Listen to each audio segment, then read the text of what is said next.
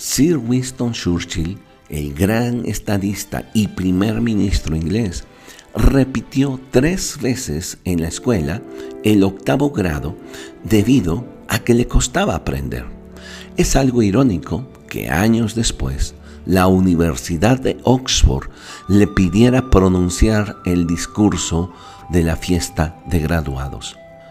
Para este acontecimiento llegó con sus acompañantes habituales, un bastón, un sombrero de copa. Mientras se aproximaba al podio, el público le brindó aplausos de aprecio. Churchill, con pausado ademán, calmó la multitud mientras se paraba firmemente delante de sus admiradores. Luego, colocó el sombrero sobre el atril. Mirando directamente a la ansiosa audiencia, gritó con voz vibrante de autoridad, Nunca se rindan. Transcurrieron algunos segundos, se alzó en puntas y de pie gritó nuevamente, Nunca se rindan.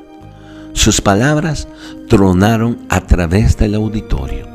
Se hizo un profundo silencio mientras Churchill alargaba su brazo en busca de su sombrero. Ayudándose con su bastón, abandonó la tribuna. Su discurso había terminado. El discurso de graduación de seis palabras de este hombre fue sin duda el más corto y elocuente jamás pronunciado en aquella universidad. Aún así, su mensaje fue también uno que todos los presentes recordaron el resto de sus vidas.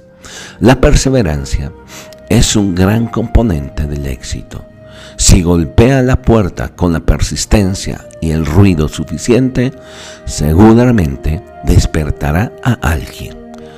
Son tiempos de tocar las puertas del cielo y con insistencia clamar a Él y con todo nuestro corazón, pues Jesús mismo nos dejó esta palabra. Pedid y se os dará, buscad y hallaréis, llamad y se os abrirá pide, busca y llama. Gracias por su atención.